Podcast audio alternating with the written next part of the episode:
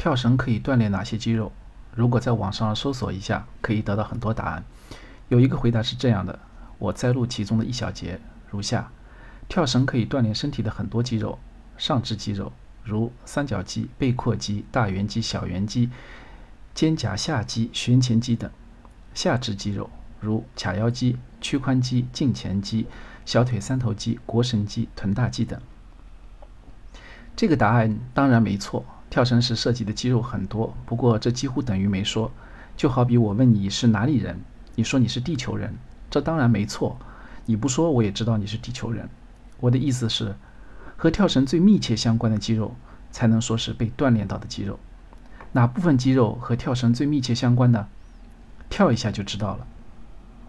一定是你的小腿肚最先酸胀。另外，你的臀部和大腿肌肉也参与了每一次跳动时的发力以及落地时的缓冲。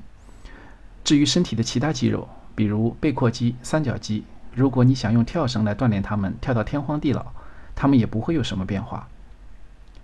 跳绳具体能练到哪些肌肉呢？主要有三块。第一是小腿三头肌，跳绳时最直接锻炼的是小腿后部的肌肉。具体说，就是小腿三头肌，它由浅层的腓肠肌和深深层的比目鱼肌组成。通过它们的收缩，可以令踝关节和膝关节屈伸。除了跳绳外，原地蹲跳、跳远等动作都可以起到锻炼小腿三头肌的作用。第二是臀大肌，无论是在日常生活中，还是参加跳绳这样的运动，臀大肌的收缩都起着非常重要的作用。它可以令髋关节伸展。大腿外展和内收，让躯干后伸，以及维持身体站立时的平衡。在百米冲刺起跑时，臀大肌的发力提供了巨大的向前的动力。立定跳远时，它能你能跳得多远，也和臀大肌力量的强弱有着莫大的关系。第三是股四头肌，简单点说，股四头肌就是大腿正面的肌肉。跳绳时，每一次向上跃起时的发力，少不了它们的参与；在落下时，又需要它来缓冲相当一部分的反向冲击力。如果你想感受一下股四头肌的发力，可以尝试一下单腿深蹲或者腿举。腿举需要使用健身房里的倒蹬机。需要注意的是，跳绳是典型的有氧运动，坚持跳绳锻炼有助于提升这几块肌肉的耐力，但对于提升它们的肌肉力量就不会有帮助。因此，平时适当加强小腿三头肌、臀大肌、股四头肌的力量和耐力训练，可以让你跳绳时更加轻松。接下来的问题是：跳绳仅仅只是锻炼几块肌肉吗？当然不是。一方面是心肺功能提升，缺乏运动的人刚开始跳绳跳不了几十个就感到受不了了，多半并不是因为小腿肌肉酸胀，而是心跳过快、呼吸急促。如果强行坚持一会儿，胸部还可能会有灼烧感，这和大不运动的人跑一千米时出现运动极点的情况是非常相似的。所以，刚开始跳绳的人应该分组跳，组数可以多一些，每组的次数可以少一些，组间休息时间可以长一些，这样可以将心率运动的心率控制在适合自己的水平上。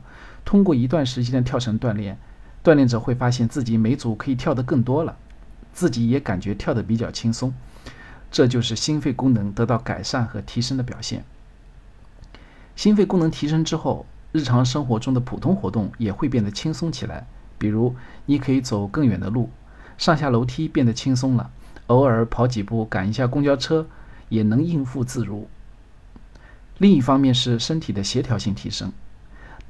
当你对于跳绳运动并不熟悉的时候，就算是健身达人。挥动的绳子也可能屡屡在你的脚下被绊住，这是因为身体的协调性还不够，手脚配合、节奏感、跳起的高度等综合把握能力还比较欠缺，需要熟能生巧。多跳当然是提升协调性的最好办法。此外，适当加强下肢的力量训练，比如深蹲，以及增加一些下肢的协调性训练，比如动感单车。也有利，也有利于提升跳绳的协调性。注意啊，协调性并不是独立存在的东西，在跳绳时保持良好的协调性，需要良好的体能做保证，而良好的协调性可以反过来促进跳绳水平的提高，从而令体能水平进一步上升。